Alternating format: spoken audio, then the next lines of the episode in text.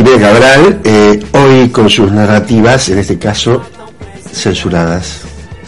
La palabra que nos preocupa. Eh, clausuradas y clausuradas. Clausuradas, no, clausuradas, así era, no censuradas. Y vamos a tener, vamos a hablar de, del tema de, del periodismo, la profesión nuestra, y los despidos que por estos días han castigado a los, al sector, digamos, a través de los despedidos en tela. Y eh, está Macarena Fernández, que hablará sobre los recortes brutales a la ciencia. Eh, ella pertenece al CONICET. Así que, ¿cómo anda Jimena? Muy bien, Amar. A ver, eh, ¿cuál es el de los dos? Acércate A más. ver ahí. Ahí, ¿Ahí se escucha mejor? a ver. A ver ahí, ahí. Ahí está. Ahí estamos. Ese es el micrófono. Bueno. Bueno, eh, ¿cómo te ha tratado eh, Estos días, estas estos días? noticias, estas... No no, no hay, no hay, no hay una que No hay venga. descanso, no hay reparo. Bueno, Ni la selección, ni la clasificación repara, ¿viste? Más que 20 minutos después, ¿viste? Porque mientras eso estaba sucediendo, entraron 10.000 tipos a la calle. sí, sí, sí, totalmente. No, no. Siempre sabemos, ¿no? Que los mundiales son como buenos pretextos para Claro. un par de políticas de ajuste estructural, de despidos, pero nunca, nunca a lo mejor dimensionamos la, la, la perversidad o la maldad ¿no? de ciertas políticas. Yo en ese sentido, eh, bueno, el, el partido atentos que antes o después siempre suceden estas políticas. Aprovechan. que estamos. A ver, eh, ponete el- aquí el otro micrófono. A ver, a ver este, a ver Omar, ¿me escuchás? Ahí está, a ver. Y se aprovechan que estamos en, enrusiasmados, ¿no? Aprovechan el enrusiasmo. Sí. Es una, bueno, es una vieja Sí. política.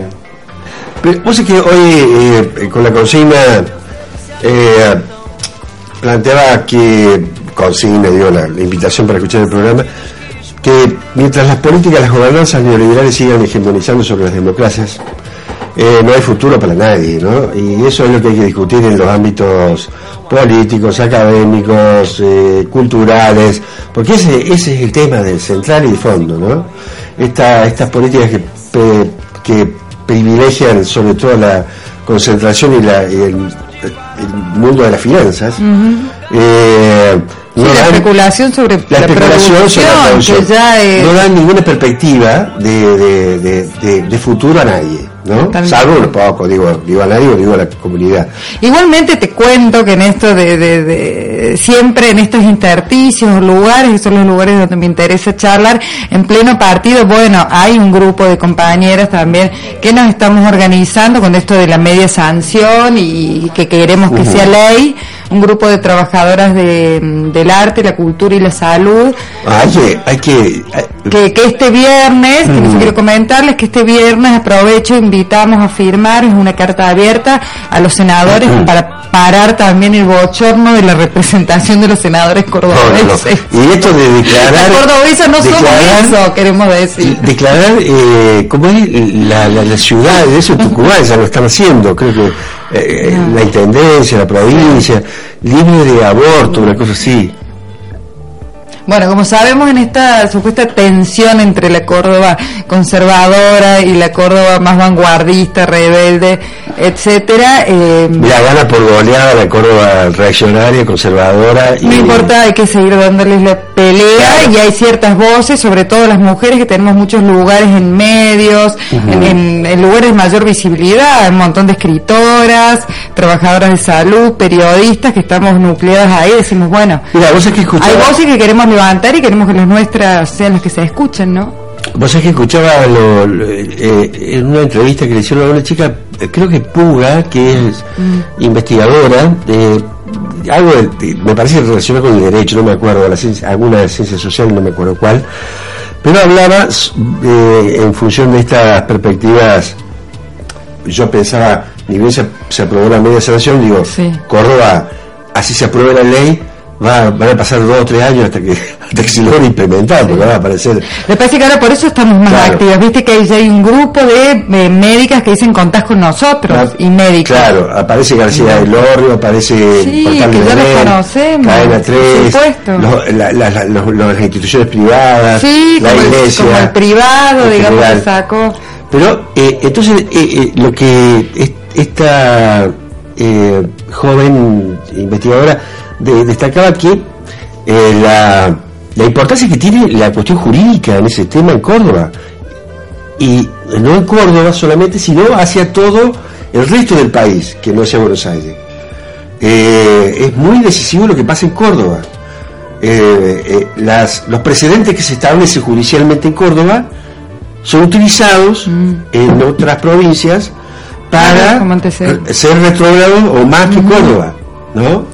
O sea que por eso mismo creo que bueno tenemos una posición ahí de, de, de sentar discurso, de, de abrir discurso, de posicionarnos y bueno ahí hay que dar hay que dar la batalla, hay que estar presente. Esto va a ser en el Museo de Antropología, invitamos a todos los compañeros, va a ser el día viernes a partir de las 6 de la tarde. Estamos preparando como una movida bueno de, de mucha presencia y mucha visibilidad porque si bien como hablamos muchas veces, acá nosotros no tenemos estos lugares eh, directamente dentro del entramado de la política institucional de toma de decisiones, sí podemos a partir ¿no? de la presencia, de la movilización, de Habría generar discursos impresionantes. lugar. habría que generarle Jimena alguna obligación eh, algún eh, apuro digamos porque las mujeres la- que reconocidas en los medios grandes medios de comunicación no son precisamente este progresistas en este tema. Yo lo escuchaba a la Rebeca Bortoleto otro día, que- Totalmente. que decía, hablaba de las dos vidas, no sé qué. No, y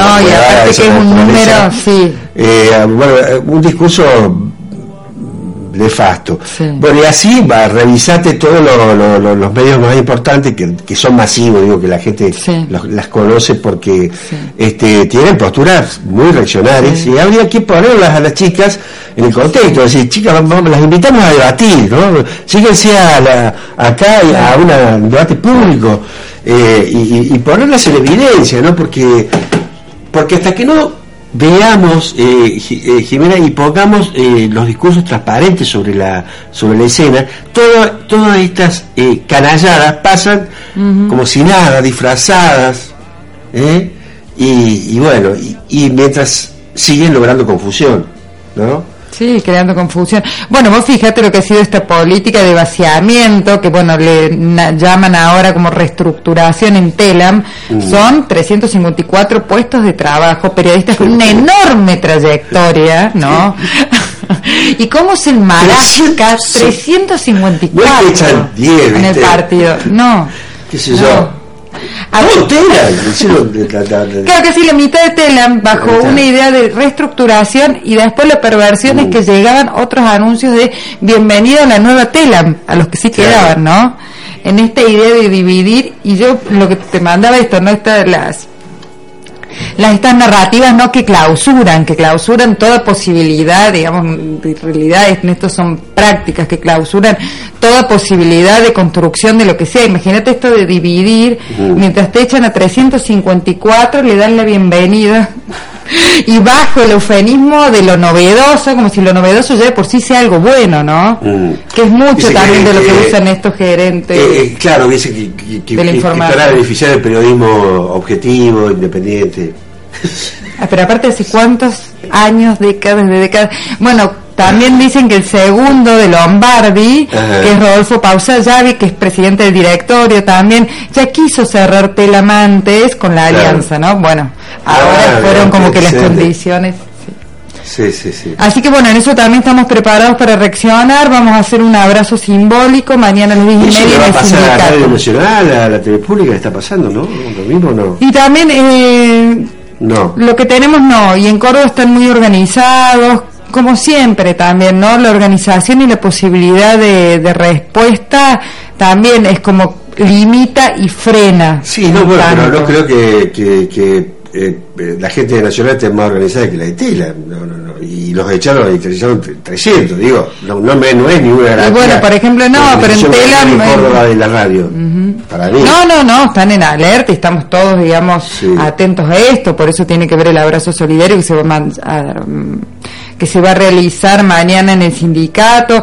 Por eso me parece invitaba sobre todo acá Macarena Fernández, porque también dentro de la ciencia el tema de los ajustes y la reestructuración vienen a aprete. Y si vos ves en realidad cuáles son estos lugares donde se está, hay mucha hazaña, aparte de los diferentes espacios, pero por lo menos en esta columna desde donde nosotros podemos dar cuenta, es donde se producen, digamos, discursos y realidades y donde también se van expresando, difundiendo, mira vos, acá que estamos hablando de soberanía informativa, porque son medios públicos donde Claro. están echando estos trabajadores, ¿no? Es nuestra soberanía informativa que tenemos como país. Y acá estamos hablando de la producción que podemos tener desde la ciencia también como nación. La, vamos a saludar a Macarena, ¿cómo te va? Hola, buenos días. Bueno, eh, eh, eh, eh, eh. Ahora te vamos a dar el Acércate, voz. acércate. ¿bien? Ahí está. Acércate. Bueno, A ver, ¿Sí? Casi Ahí tocando está. Ahí está, es mi primera entrevista, así que se complica un poco ahí los nervios y la, el debut. No, bueno, no, no. eh, mi nombre es Macarena Fernández, soy delegada de ATE CONICET Córdoba desde el 2015 eh, y soy becaria doctoral del CONICET, desempeño mi investigación en el Instituto Ferreira, INIMEC, CONICET, eh, hace ya cuatro años, estoy terminando ya mi beca doctoral y como decía Jime, no somos ajenos al plan de ajuste y reestructuración a nivel nacional. El CONICET viene teniendo eh, un vaciamiento hace aproximadamente ya dos años, desde el 2016. Eh, han recortado el número de becas, el número de ingreso a carreras de investigador, eh, las partidas presupuestarias se han demorado. Sí, Macarena, ¿y esto en, en qué tiempo ves que viene como más acentuado? Bueno, aclaramos a Macarena, le estamos dando mates acá, la estamos Sí, tratando me- para su pequeña Me entrevista. están abrazando una delegada estresada. Claro, delegada. Eh, si bien, el, como les contaba, el ajuste viene ya desde los últimos dos años, estos últimos meses eso se ha agravado aún más eh, por el hecho, sobre todo, la, la situación de los becarios eh, doctorales y postdoctorales, que estamos en, en- de por sí ya en una situación de precarización laboral que viene desde hace mucho tiempo. Eh, los becarios cobramos justamente una beca, un estipendio, no somos considerados trabajadores, Claro. eh, nuestro sueldo no está en blanco, no tenemos Mm. aportes jubilatorios, no se nos pagan horas extras, no tenemos aguinaldo y eh, las últimas medidas del gobierno han hecho que mm, se nos quite un bono compensatorio anual que se nos daba antes, bueno, este eh, 2017 ya no lo cobramos, se nos daba en diciembre, era un pequeño bono. No, pero aparte Macarena, perdón, porque más allá de esas, eh, porque son bien cosas más finitas, pero Sí. para contarle en general a la audiencia que el trabajo de becario, que muchas veces queda bueno, qué suerte, bueno, esto, estás becada, como, si, como si fuera, ¿no? Esta, este disfrute de tiempo libre, panacea. Es importante decir que las becas se dan en una edad productiva de trabajo muy importante de cada uno de nosotros Sí. y que no tenés esto, no hay un reconocimiento como trabajador. Vos de después, cuando tratás de ingresar a la universidad u otro sistema, son todos esos años que vos estuviste dedicado a la investigación y a poder cursar lo que es el doctorado. Entonces muchas veces te encontrás en una situación eh, para nada ventajosa también, ¿no? Para ingresar dentro del ámbito de trabajo. O sea que ya ahí tenían varias Sí, sí. pendientes para luchar. Imagínate retroceder esto, ¿no? ¿Cómo lo ven? ¿Cómo... Tal, tal cual, nosotros a- hasta hace dos años atrás veníamos eh, con una lucha para adquirir más derechos. Eh, y ahora en realidad estamos luchando para que nos den un aumento Claro. salarial. O sea, el retroceso es gravísimo. Antes automáticamente a los investigadores se les daba el aumento. Eh, nosotros como CONICET no tenemos un convenio colectivo de trabajo específico, sino que formamos parte del convenio colectivo de trabajadores públicos, trabajadores estatales, perdón, eh, y se nos daba el aumento que se le daba a los investigadores automáticamente. Este año eso no ha sucedido. Eh, en la última mesa de becarios que, que se juntó gente del CONICET, de ATE, de UPCN, que es el otro gremio que representa a los trabajadores Claro. estatales, eh, hubo un compromiso que ni siquiera pudo quedar por escrito, solamente fue de palabra. Eh, y ya nosotros deberíamos estar cobrando la primera cuota de aumento ahora en julio, pero las liquidaciones de junio ya se cerraron y esa, esa primera cuota no está dentro de las liquidaciones. A eso se le suma que la cláusula de gatillo establecida el año pasado, en 2017, ya no nos la dieron y a los investigadores y al, al personal de apoyo, que es el, el otro estamento, y a los artículos 9, son otros estamentos de, de CONICET, a ellos ya se los han dado y a los becarios no. Eh, un becario doctoral hoy en día está cobrando 18.900 pesos eh, y un becario postdoctoral 23.300 pesos. eh, teniendo en cuenta que ATINDEC estableció la canasta básica de 28.800 pesos, estamos por debajo de eso, así que la situación realmente es gravísima, es, muy terrible y bueno, si bien eh, todos estamos con, con, la lucha encima, organizándonos, eh, cuesta mu muchísimo aunar el estudio con, porque estamos haciendo un doctorado y como corresponde tenemos que estudiar un montón para eso, eh, el estudio, los cursos, el trabajo y la organización, y la organización en, en, la lucha. La verdad que es muy difícil. Ahora que está, ahora están en el Museo de Antropología también, Sí. ¿no? ¿Cuál es la, la- Hoy la tenemos actividad? una actividad que en realidad se están haciendo actividades a nivel nacional. Eh, el polo científico está eh, completo de gente en Capital y nosotros acá en Córdoba nos juntamos a las 11, ya debe haber mucha gente ahí en el Museo de Antropología, Hipólito Yrigoyen 174. Eh, de ahí vamos a hacer una intervención artística que se llama La ciencia con la soga al cuello eh, y vamos a repartir volantes y comunicarnos con la gente para contarles la situación y visibilizar un poco la, la problemática. Eh, le damos eh, la, la bienvenida como delegada a los medios. Gracias. Para, y vas a saber este, que no es grato esto, eh, Macarena, porque no debe haber en, el país medios más eh, general, digo, los periodistas más antipatronal, anti, anti gremial que, que en Córdoba. ¿eh? Eh, tenerlo en cuenta, prepárate para defenderte, porque lo- lo- los- la verdad, lamentablemente, la- no todos, siempre hay excepciones, pero la mayoría de los periodistas son más patronales que los propios patrones, ¿no? Y eh, anti, anti, anti, anti pro- posiciones gremiales, ¿no? Y, y lo manifiestan en, en las entrevistas cuando se, se- se desatan los conflictos, ¿no? Son los que fogonean eh, a que la gente se, se manifieste en contra de los eh, paros, de las manifestaciones que realizan los trabajadores, ¿no? Lamentablemente, que decir, Sí, son los más que, los que sí. aportan eh, ese odio desmedido que Sí. tiene la gente por, por el trabajador. Vos sabés que hace un par de años atrás justamente hicimos en ATE, con otros compañeros, hacíamos una, un- en ATE unos talleres, unos seminarios, talleres eran, Ujú. de comunicación en conflicto, para poder trabajar con los delegados, cómo hacer, también cuando venían el momento de las entrevistas y venía un cronista, lo mejor Sí. de cadena 3, y los increpaba, ¿no? En vez de, de, de abrirles Sí, la sí. posibilidad de expresión. Entonces, ver, ¿cuál era la estrategia? del trabajador. ¿Y qué pasa que no estás trabajando? ¿Qué Claro. haces que no Es estás que- estudiando? Entonces era jugar, digamos, a, a desarmar esa, Sí, ese sí. botín de guerra que ya aparte ya lo conocemos, ¿no? El lugar Si las empresas de de transporte no, no dieron el aumento que tenían que dar, que lo habían firmado, que lo habían acordado, los tipos dicen, trabajadores, bueno, no lo pagamos, vamos a parar. ¿Quién es- ¿A quién le va a preguntar? A los trabajadores. ¿Quiénes son los, los, los, los choferes? Es decir, no, pero para, hay pero cosas elementales, ¿no? Hay alguien que no cumplió con lo que debía cumplir. Este, esos son los responsables. Ni siquiera tenés que hablar con los delegados de la UTA, tenés que hablar con, con lo de la. Bueno. Eso, el- el- Y por eso volvemos a hablar de esto, que son narrativas clausuradas, digamos, la Totalmente. narrativa de los trabajadores, los trabajadores, eh, en este caso ustedes, de ATE, desde la ciencia, tanto de la posibilidad de desarrollo, cobrando salarios menos de lo que es la canasta básica familiar, como la posibilidad de expresarse y tener visibilidad. Es, es como Eh, sin ir más ¿no? lejos, Esa- hablando esto de los medios, Jime, y Mm. eh, la campaña de, co- de desprestigio que hubo hacia CONICET hace dos años Claro, atrás, donde sí. se decía que toda la investigación que se llevaba a cabo era súper irrelevante, bueno, ese fue un, uno Sí, sí, sí, de los sí. puntos de partida bastante graves que tuvimos que remontar y que hasta el día de hoy tenemos que remontar Sí, porque, no, no, porque se instala quedó- la idea. Sí, se instala en la gente. Claro, la idea, claro, se instala. Y es muy fuerte después eh, desmontar eso. Es- no es sencillo, ¿no? Lleva mucho tiempo y, a veces nunca se logra. Sí, tal cual. Por eso lo que hablamos, bueno, eh, el sector científico es un sector que también cuesta mucho movilizar. Eh, hay ahí un poco de, de, de mucho, de- en realidad no un poco, sino mucho trabajo y además que eh, nosotros si hacemos paro, la verdad que los únicos que nos perjudicamos Claro, somos sí. nosotros. Que, sí, ese es el otro problema. Claro, hay que pensar nuevas modalidades también Sí, de protesta, que eso es lo que también venimos Sí, sí, pensando sí. y reflexionando, ¿no? Sí. Como vos decís, no es que frenas la producción, lo único que... Claro, el único que se propio. sí, es el nuestro, es nuestro trabajo. Y la verdad que, bueno, al- a la conclusión a la que llegamos es que hay que unirse con el resto del sector trabajador que está teniendo el mismo ajuste que Claro. nosotros.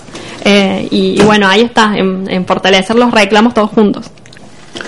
Bueno, Eh, es la Perdón, Omar, la otra actividad, Sí. siempre tenemos muchas, los conflictos no dan tregua. La otra actividad es el abrazo que, que vamos a hacer, eh, simbólico y de solidaridad, acá en el CISPREN, en Obispo Trejo Ajá. 365, por la situación de los que fueron despedidos en Telam, y bueno, para cuidar y acompañar a los compañeros de Telam que están acá en Córdoba, ¿no? Que ya estuvimos en contacto con ellos con también. ellos? No, no, eh, no, no han tenido No ninguna información, no han entrado en esto. Así que por eso no, no los referencié, pero, pero bueno, estamos en contacto, ellos van a estar presentes y siempre es bueno en esos momentos sentir el abrazo compañero de quienes puedan acercarse ahí en Obispo Trejo 365.